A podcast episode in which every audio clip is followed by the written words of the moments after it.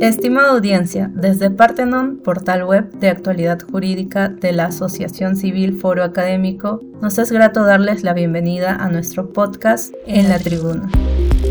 En esta oportunidad tenemos el agrado de contar con la presencia del Dr. Vito Berna, abogado por la PUC y socio y responsable del área ambiental de CMS Grau. Se especializa en prevención de contingencias ambientales, gestión, políticas y regulación ambiental, así como en el manejo de conflictos sociales relacionados con materia ambiental. El tema a tratar el día de hoy es la OEFA y su papel en delitos de contaminación ambiental en el Perú.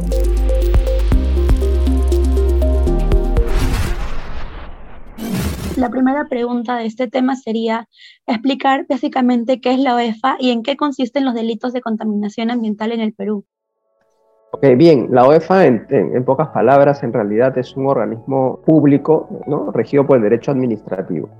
Y en este punto es importante hacer una pequeña reflexión, ¿no? y es el marco de acción o dentro del qué marco se rige OEFA. ¿no? OEFA se rige dentro del marco del derecho administrativo. Evidentemente, supervisa el cumplimiento de normas ambientales, pero siempre dentro de un marco. Y el derecho administrativo, como, como lo saben los abogados, ¿no es cierto?, está diseñado con ciertas garantías hacia el administrado, ¿no? Trata de regular la relación administrado, sector público o entidades públicas, y en ese marco, digamos, tiene varias garantías para la protección de los derechos de los administrados. Y así como el derecho laboral eh, rige la relación entre los trabajadores y su empleador, ¿no es cierto? El derecho ambiental también rige una relación, ya no necesariamente entre seres humanos, obviamente regula conductas humanas, pero teniendo en consideración la, actividad humana en el contexto del medio ambiente, ¿no? en el contexto del ecosistema. Entonces, una primera reflexión es entender el rol institucional de OEFA. OEFA es más que un paladín del ambiente, ¿no es cierto? Que lo debe ser y tiene funciones muy claras, importantes.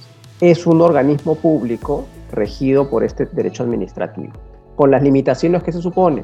En ese sentido, es importante que toda esta indignación que ha generado este derrame, toda esta frustración que uno siente cuando ve el mar afectado, las especies, digamos, dañadas, ¿no es cierto?, se entienda también en el marco de un Estado de Derecho, en el marco de la actuación de una institución como es OEFA, que es una institución noble, que es una institución joven, que se está fortaleciendo cada vez más, que hace, que hace su mayor esfuerzo para hacer las cosas bien, pero hay que entender que es una institución que tiene límites, y dentro de esos límites tiene que eh, moverse.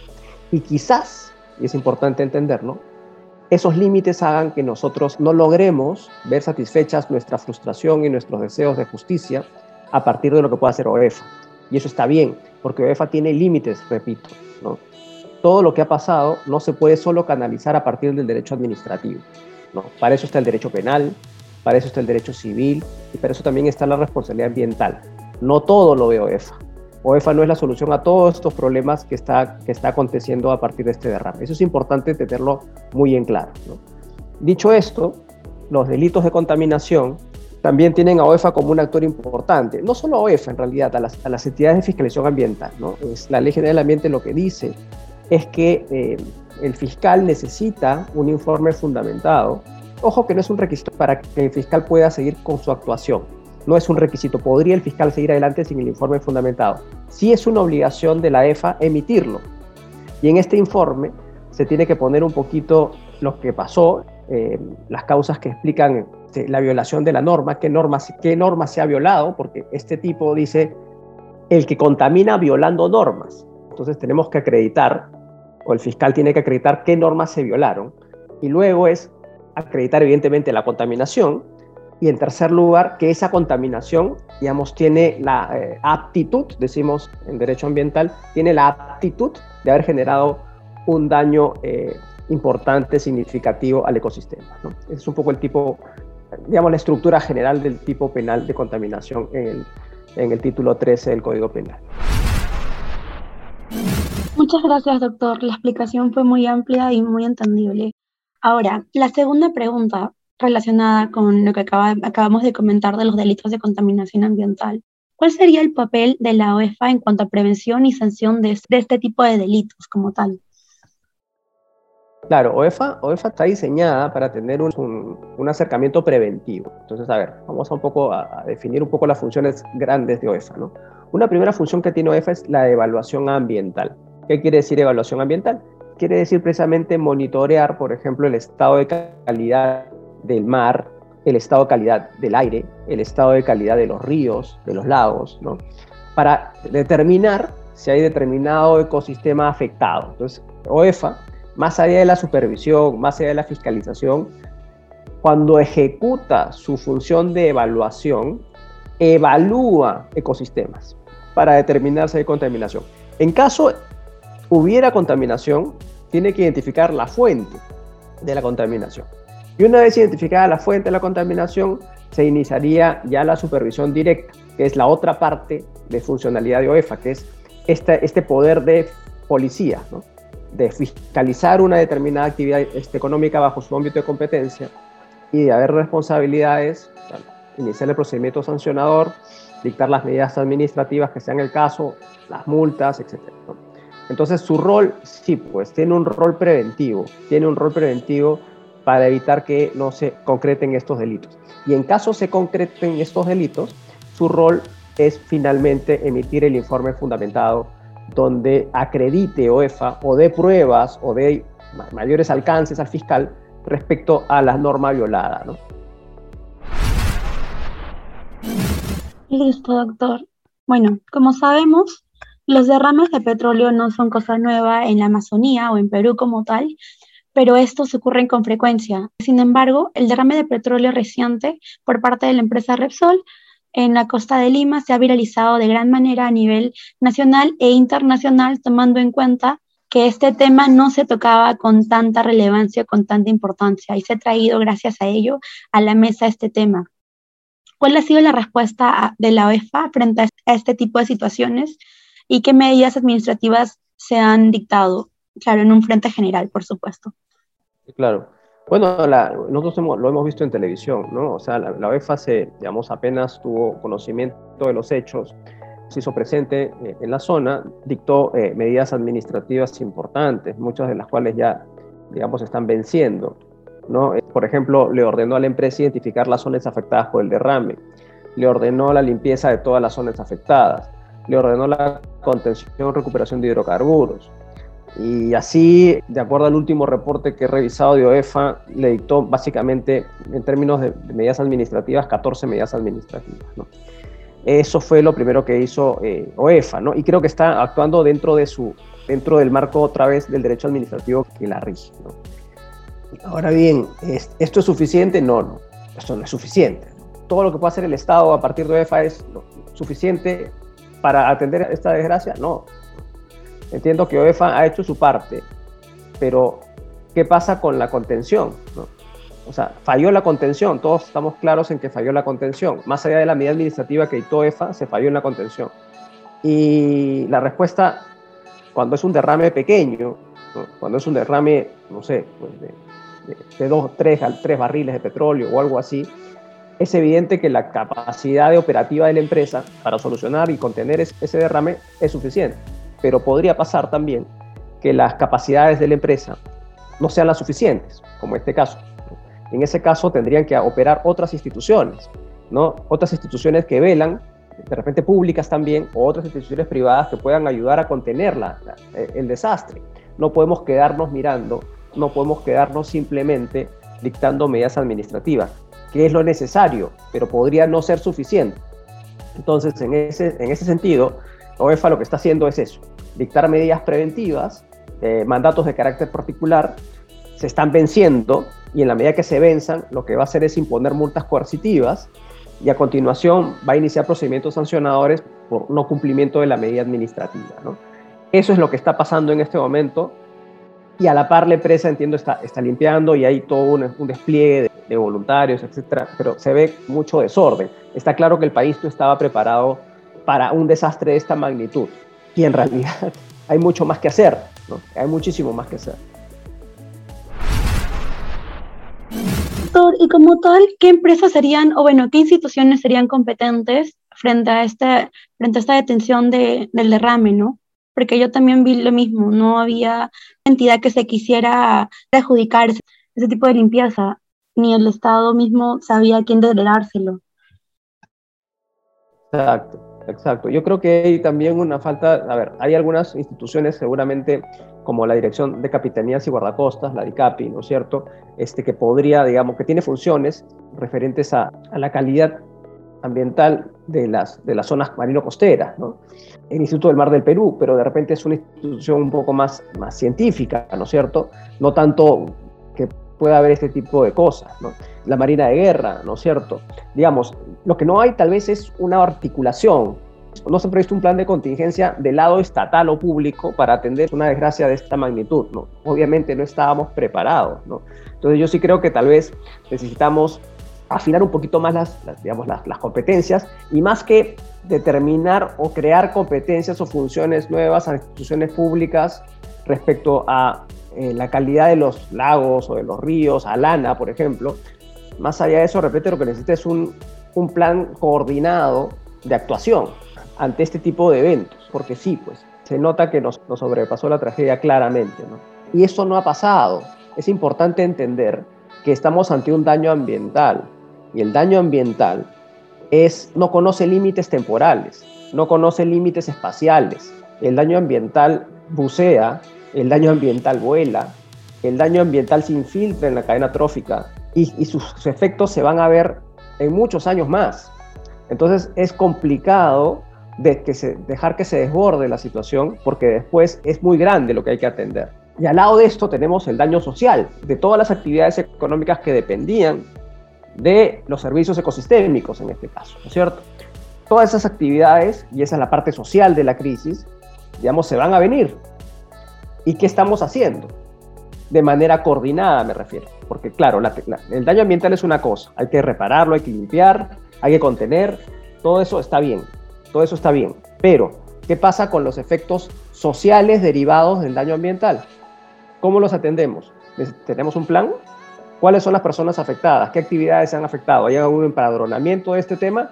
No existe. Entonces es importantísimo que podamos entender que esto no ha acabado, que la limpieza no dura tres semanas, que el ecosistema se ha afectado y que el ecosistema se afecte es que hay miles de interacciones que se han visto eh, alteradas y que eso deriva en una problemática social que no estamos necesariamente viendo aún. Por supuesto, doctor. Más bien, muchísimas gracias por explicarlo, porque creo que también el costo social y las externalidades ambientales no acaban en la limpieza, como usted menciona. Como tal, vamos a retomar la pregunta número cuatro. Esta dice, ¿cuál es el curso de acción que se toma en estos casos? Y más específicamente en el caso del derrame ocasionado por la empresa Repsol. Bien, lo primero ante un desastre de este tipo es la contención. Esto ya lo han dicho varios especialistas. Tenemos que contener el derrame para, para evitar que se expanda, para evitar que, que aumente y que afecte más. Lo segundo es, obviamente, restaurar, rehabilitar, curar el ambiente. Tenemos que curar el ambiente y tenemos que curar los, los servicios que se han visto afectados para rehabilitarlos, para que vuelvan a funcionar. Eso es lo segundo. Y eso está muy bien. Luego de eso, tenemos que atender el impacto social derivado del daño ambiental. Lo tercero, es importante entender que los ecosistemas prestan una serie de servicios a la sociedad y al haberse cortado los servicios ecosistémicos, que puede ser paisaje, que puede ser provisión de recursos naturales, que pueda ser el tema de turismo, etcétera, etcétera, etcétera.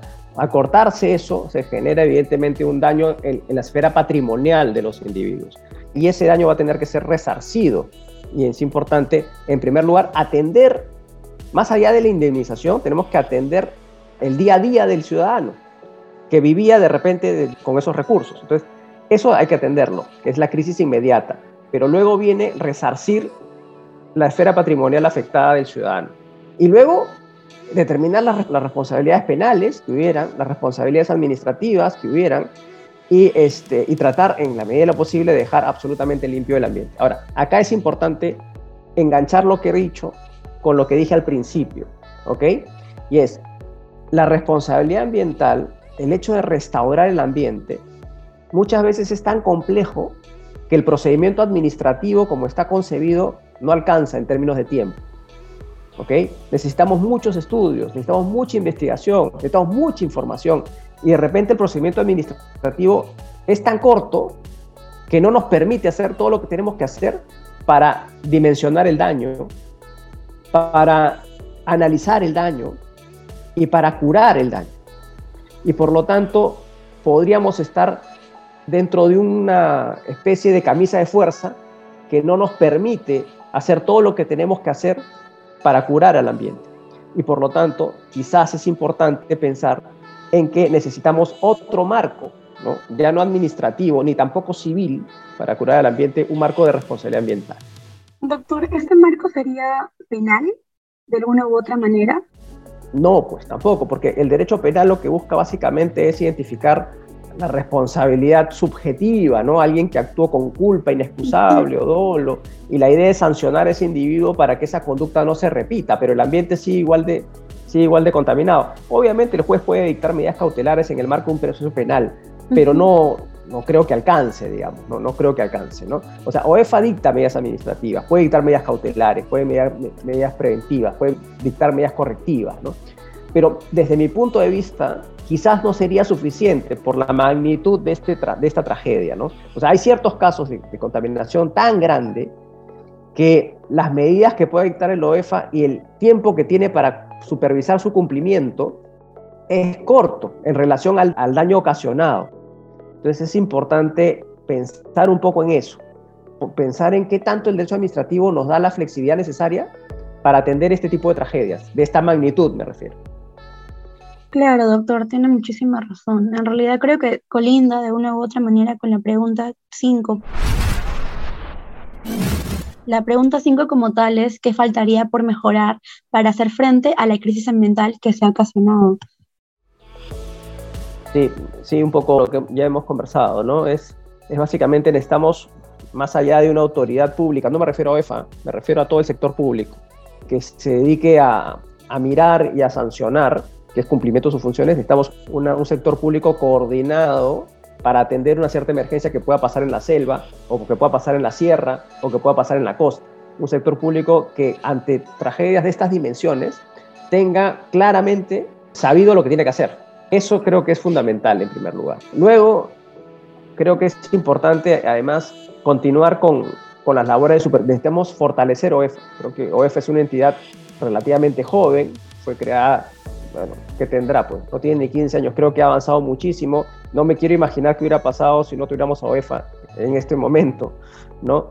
Te creo que tiene que seguir fortaleciéndose, tiene que seguir creciendo, pero tenemos que entender que es una institución con límites que se los da el Estado de Derecho y que todo lo que no puede hacer OEFA lo tiene que hacer alguien más.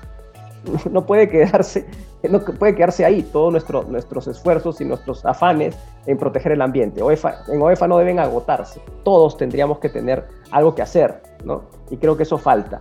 Falta coordinarnos en el sector, el sector público, falta que se coordine, ¿no es cierto?, en una acción de, eh, no solo preventiva, que es la que hace OEFA, y que además es importante entender que tiene otra función OEFA como ente rector del Sistema Nacional de Fiscalización Ambiental, que es ser, eh, digamos, una especie de vigilante de las otras entidades de fiscalización ambiental.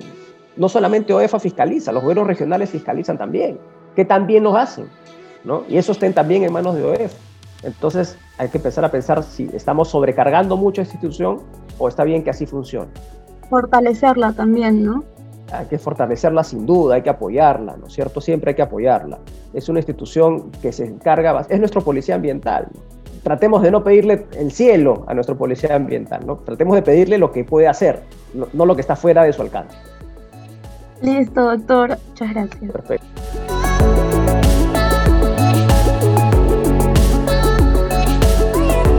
Agradecemos una vez más al Dr. Vito Berna por su apoyo en la realización de este podcast y esperamos contar con su presencia en futuras ediciones para seguir informándonos en temas de relevancia actual.